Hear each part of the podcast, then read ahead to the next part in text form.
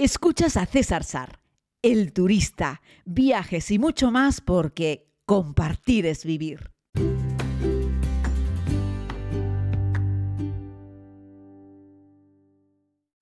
Seáis todos y todas bienvenidos a este podcast donde vamos a darle un pequeñito repaso a todo el tema sobre la realidad y la ficción, sobre cómo la realidad siempre supera la ficción de Instagram, pero sobre cómo muchas veces esa ficción de Instagram hace que nos llevemos una decepción con la realidad de los lugares. Voy a proponerles una lista de hasta 40 lugares, a ver si me da tiempo, donde vamos a hacer algún comentario, donde vamos a evidenciar que las imágenes que podemos ver tan increíbles en Instagram poco tienen que ver con con lo que te encuentras en el sitio. También hay otros lugares, sobre todo paisajes muy abiertos, en los que la realidad suele superar a Instagram porque recoger la, grandiosidad de, un espacio natural muy abierto es muy difícil, como nos pasaba, yo que sé, en la Antártida o pasa en Islandia, en lugares que son muy bonitos y, y la foto no es capaz de recogerlo por la amplitud que tiene el lugar. Pero en términos generales, cuando vemos una foto de la Estatua de la Libertad o de la Torre Eiffel, lo encontramos es una estampa, wow, increíble. Cuando llegas allí, pocas veces coincide exactamente con lo que has visto en Instagram, así es que sobre eso versa este podcast y vamos a hacer un recorrido. Sabéis que yo, en, tanto en la primera como en la segunda temporada del Turista, y para eso también llamé la serie El Turista, os muestro la realidad de los sitios sin edulcorar. De hecho, ninguna de las dos temporadas está etalonada, está coloreada es decir, las imágenes están prácticamente tal cual serían de cámara, un poquito de brillo, contraste y ya está, pero no tienen como un, retoque de color para que las cosas estén más bonitas o parezca como una película. Y tampoco somos una serie en la que voy a un sitio y me pongo a esperar cuatro días a que el sol salga detrás del campanario y se vea todo bonito y un cielo azul. Voy y grabo como, como está ese día. Si llueve, llueve, nubes, nubes, si hay turistas, hay turistas y nunca me cuesta sacar también a los turistas. Nosotros mismos somos muchas veces culpables de provocar esa situación. Queremos la foto sin ningún turista, queremos como que todas las fotos sean de postal y hacemos lo posible por esperar ese único segundo en el que no hay nadie y ahí tiras la foto. La gente que te ve esa foto en su casa, en su dispositivo móvil, piensa que ese sitio es así, que no había nadie. Y resulta que habían 10 millones de personas, como en la mayoría de los lugares turísticos. Por referirnos a un ejemplo vinculado con la masificación turística, pero no todos los ejemplos que te voy a poner tienen que ver realmente con eso. De hecho, voy a empezar con el famoso de Trinidad y Tobago, que os he hablado muchas veces. Trinidad y Tobago, ese país insular, en el Caribe, espectacular, pegado a la costa venezolana, con unas playas increíbles, con una vegetación sobrecogedora. Yo hice un par de fotos, hice un directo, un atardecer con el cielo color turquesa, rosa, era una cosa increíble.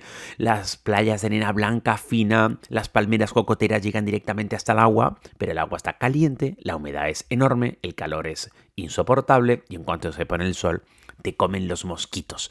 Además de que el lugar tiene unas tasas de delincuencia muy altas y no es para nada un sitio seguro, en el que se come relativamente mal, en el que los precios además son bastante caros para lo que te ofrecen. En definitiva, la experiencia es una para ir una vez y no volver.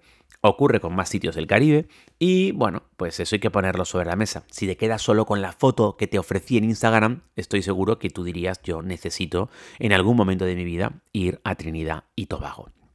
Ahora vamos con la lista. Hay algunas que se repiten incluso por ciudades y tal. Lo, me fui, lo fui dándole ahí y, lo he ido soltando, ¿vale? Times Square, ¿no? Pues es un sitio que, puede resultar agobiante. De hecho, si vas a Times Square ahora en Navidad, que es el momento con más turistas en Nueva York, es brutal. No cabe un alfiler. Creo que los turistas en Times Square son parte del paisaje y yo creo que está bien ver Times Square lleno de gente. Me parece la gracia. Pero hay gente que esto le agobia mucho. Una cosa decepcionante que lo decimos todos, ¿no? La famosa sirenita de Copenhague en, Dinamarca, ¿no? Pues es una estatua muchísimo más pequeña de lo que esperas. También pasa lo mismo con el Mane Kempis en Bruselas. La Fontana de Trevi en Roma. Bueno, pues es muy bonita, la verdad es que sí, pero siempre hay una multitud de gente, es brutal, multitud de gente. Y claro, la hora buena es por la mañana, eh, perdón, la hora buena, bonita, bonita, es al atardecer y en las primeras horas de la noche, con la luz de la tarde y con la, la fontana recién iluminada, que es cuando más gente hay. Claro, la puedes ver sin gente, perdón, a las 6 de la mañana, es una plaza, es abierto, puedes pasar por allí cuando quieras, no habrá gente, pero la luz no es la misma. La gran muralla china. Pues si no caminas mucho, como te digo siempre, la Gran Muralla China eh, también está repleta de gente Y claro, muchos tenemos como en la retina esa foto típica tan bonita de la Gran Muralla, incluso alguna con un poco de bruma o con algún atardecer bonito y se ve serpenteando la muralla.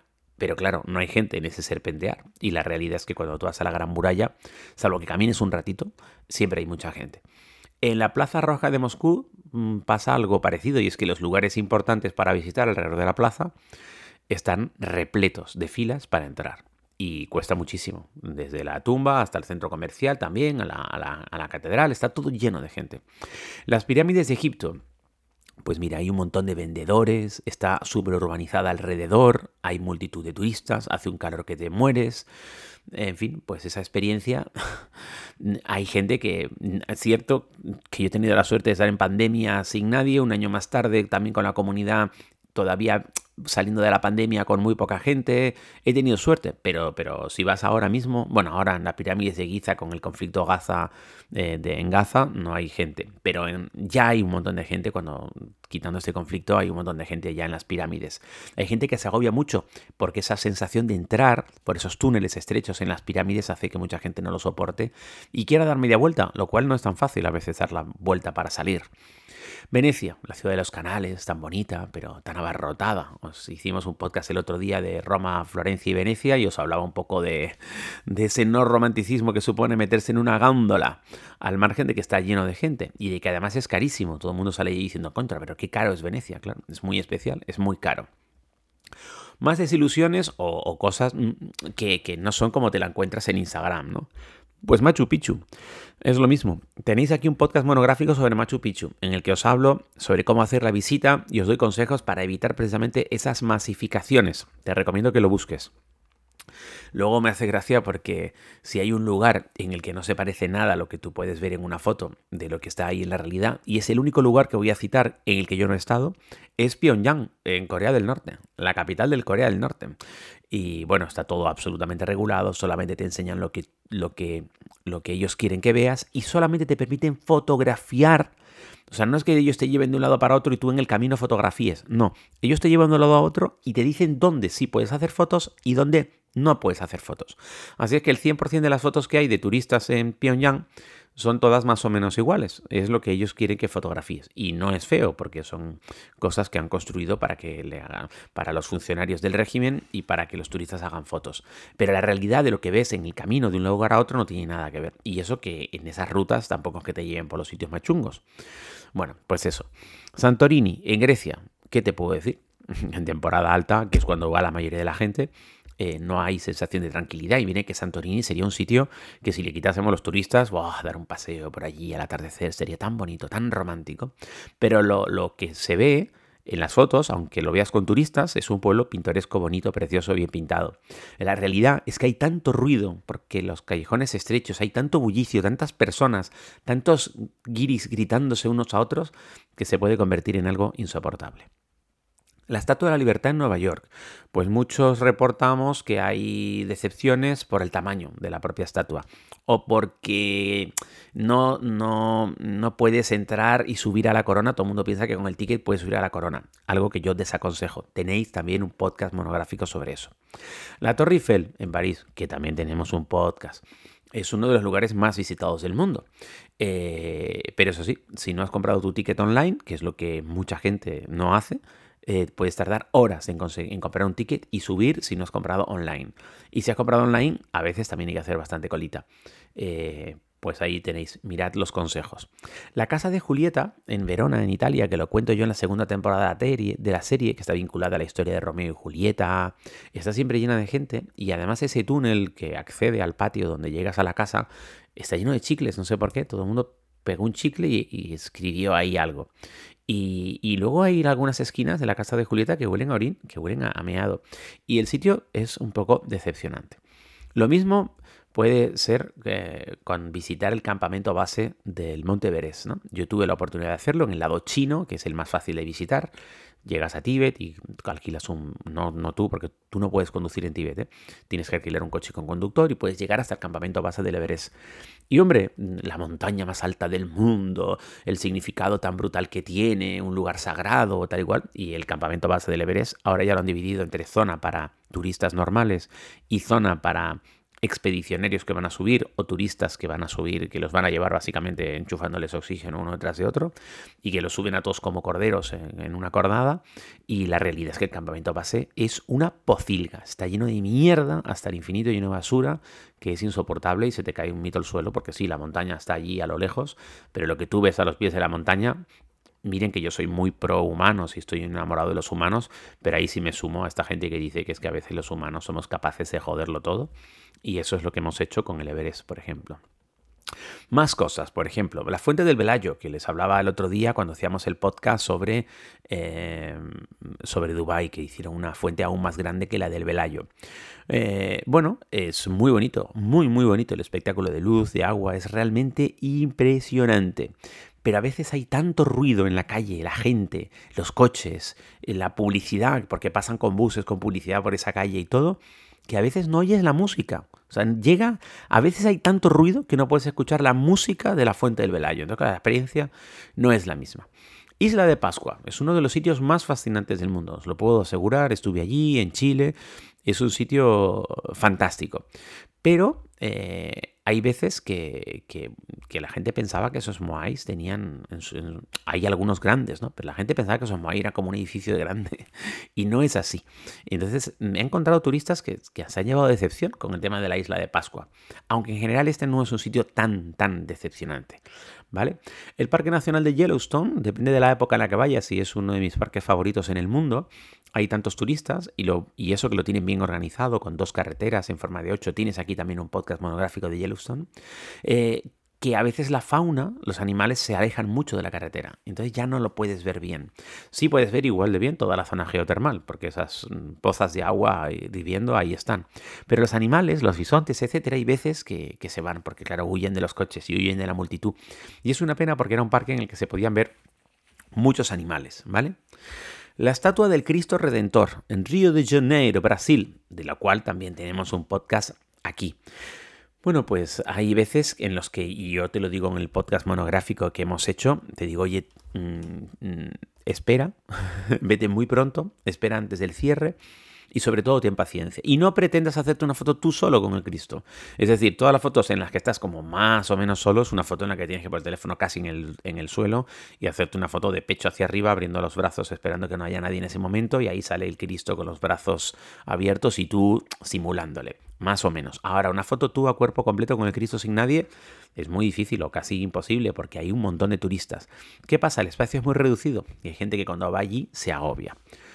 Eh, volvemos a Venecia, ya no en el plano general, sino en el plano concreto, porque se me había quedado atrás contarte la famosa Plaza de San Marcos que es muy bonita, es preciosa, pero es posiblemente uno de los lugares más caros para tomarte un café del mundo. Cierto que como se tiran el rollo con esas terrazas, con algún músico y tal y cual, yo igual te recomiendo que te la tomes. Ahora, depende de la época, o vas muy pronto a tomarte ese café, muy muy pronto, o lo que tienes alrededor tuyo es un auténtico circo, pero un circo no siempre de los buenos, porque a veces los turistas son capaces de hacer las cosas más estrafalarias y tú estás ahí sentado intentando tomarte algo con un poco de dignidad y excelencia y y bueno, lo que tienes enfrente, ¡buah! Además de que cuando te sientas en muchas de estas eh, cafeterías de la Plaza San Marcos te conviertes tú en objeto de, la, de la fotografía de los turistas que están allí, ¿no?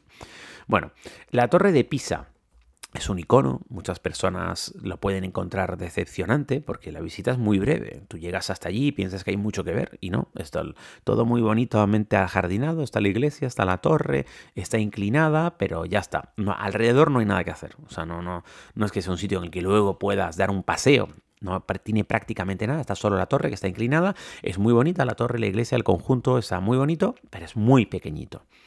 La bahía de Jalón, pues miren, la bahía de Jalón, un lugar que se ha masificado, lo cuento también aquí en un, lo hemos contado aquí en un podcast, la experiencia puede ser decepcionante, hay un montón de chinos, hay 18 millones de barcos, ya han hecho un puerto, un puerto enorme para sacar todos los barcos más o menos en oleadas y hay momentos en los que hay, no sé, 300 barcos y claro, eso no es lo mismo. Y también es cierto que hay algunas zonas de la bahía de Jalón que se han contaminado mucho y la experiencia visual ya no es la misma. En Kiev, que estuve justo en plena pandemia, cuando había que llevar mascarilla y era uno de los pocos lugares, Ucrania, en los que se podía viajar, antes de la guerra, evidentemente, está la estatua de la madre patria Kiev, que es, imponente, pero eh, muchas personas decimos que la estatua está bien, pero falta información, falta que, te pongan al pie del monumento un poco de información o informarnos nosotros. Para ellos tiene un significado enorme, para nosotros no sirve para nada, o sea, no, tiene ningún interés. Eso nos pasa con otros muchos lugares, ¿eh? que a veces ves un monumento muy fotografiado, pero tienes ni idea de lo que significa. La playa del vidrio, en las famosas Islas Vírgenes Británicas.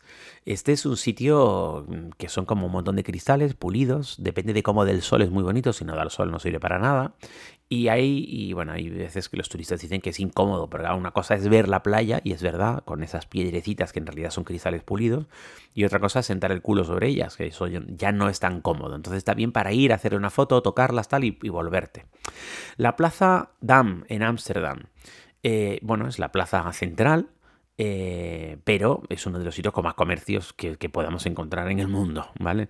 Y claro, mm, tú dices, ¿esto es un centro comercial al aire libre? ¿Qué es esto? Porque hay, hay, veces que no puedes ni ver los edificios de alrededor, está demasiado llena de tiendas, todo tiendas, todo, todo, todo, todo tiendas. Entonces creo, que ahí los holandeses han pasado un poco con las licencias o no sé qué han hecho, pero se les ha ido de madre. Al final, cuando vuelves de la Plaza Dam, nunca dices, ay, qué, qué increíble era la Plaza Dam, sino qué comercial era la Plaza Dam. Ojo, que yo no estoy en contra del comercio, pero hay cosas que se van de frenada. La gran barrera de Australia, de la que hemos hablado algunas veces, que tiene un ecosistema submarino precioso con, el coral, etcétera, pues ha ido afectando mucho con el cambio climático, digan lo que digan. Y, y bueno, hay un montón de diversidad y algunas especies que ya no son lo que eran. Tú ves las fotos de la barrera de coral hace 50 años y las ves ahora y ya no es lo mismo. Y en un poco, en muy poco periodo de tiempo. ¿Qué pasa? Que cuando tú ves fotos de la barrera de coral suele ver las fotos premiadas de los mejores fotógrafos mm, eh, submarinos del mundo, bla, bla, bla. Y claro, luego vas tú allí con tus gafitas, tal, y ves aquello y depende de la zona, del día, de la luz que haya y todo, pues lo que tú ves no tiene nada que ver con la barrera de coral que ves en las fotos. Más sitios. Pues miren, la Casa Blanca en Washington. Eh, claro, si haces la visita en el interior, que es lo que hay que hacer, está muy bien. Pero si tú ves la Casa Blanca desde fuera, está lejos, ¿eh? pero está muy lejos, porque las restricciones de seguridad no te permiten acercarte. Entonces sí, eh, pones tu cámara ahí con un zoom y la acercas un poquito y ya está. Pero cuando te pones tú para hacerte la foto con la Casa Blanca, o sea, la visita en sí, no, por fuera, no tiene ningún interés, pero ningún interés. El Louvre de París, uno de los museos más increíbles, interesantes del planeta. Pero todo el mundo se queja de que hay que caminar un montón y de que además siempre están en obras. El Museo del Louvre siempre está en obras. Que levante la mano quien haya ido al museo y no haya tenido que sufrir alguna obra. Lleva 30 años en obras. Si no es un lado, es otro. Es un coñazo el Louvre con las obras. Eh, y eso no te lo suelen contar, estoy aquí para, para contártelo, ¿vale? El barrio rojo de Ámsterdam, por volver un poco antes estábamos con la Plaza Dam, eh, puede ser incómodo para algunas personas cuando llegan pues allí y ven pues las prostitutas en esos cristales y tal. Hay que verlos con, con ojos así un poco, no sabría muy bien cómo definirlo, ¿no? Con, ojos abiertos, entendiendo un poco cuál era la historia del lugar y por qué están y, sabiendo un poco que, bueno, que, que, en este caso no son mujeres víctimas de un proxeneta, pero entiendo que para muchas personas sea algo incómodo pasar por allí y ver a esas mujeres detrás de un cristal, sentadas en un taburete. Eh, no deja de ser surrealista. Es parte de la gracia que tiene el barrio rojo, pero una cosa es ver esa foto fija en Instagram, ¿no? Con esa luz, ese color, tal, y la vidriera y tal, y a lo mejor una señorita especialmente agraciada o con una ropa muy, muy singular, como una foto así como más de estudio, que luego vas por allí, bueno, bueno, la, en la calle todo lleno de turistas, gente gritando para arriba, para abajo, eh, huele a porro, algunas zonas huelen a orín, eh, no todas las personas que vas a ver detrás del cristal tendrían como una foto, en fin, el sitio es de aquella manera y puedo entender que hay gente que se siente incómoda, ¿no? ¿Qué más? Eh, la Torre de Londres, aunque es una visita que yo recomiendo sin lugar a dudas, hay que verla. hay unas colas infinitas, hay muchísimos turistas. Eh, y falta un poco de interacción con las joyas. Tú te metes en aquella cinta, caminas, las joyas las ves, pero o te has estudiado antes, te has comprado un libro sobre las joyas y sabes un poco qué es cada una de ellas y tal, o ahí no te da tiempo mucho a nada. Y de nuevo, las fotos de la Torre de Londres son increíbles. Visitarlo físicamente está muy bien, pero no es lo mismo. Uno de los lugares más decepcionantes que me lo habéis escuchado decir es el Paseo de la Fama en Hollywood, el Paseo de las Estrellas. Es un sitio descuidado, sucio, con comercios, mm, algunos que están interesantes y otros que son un truño.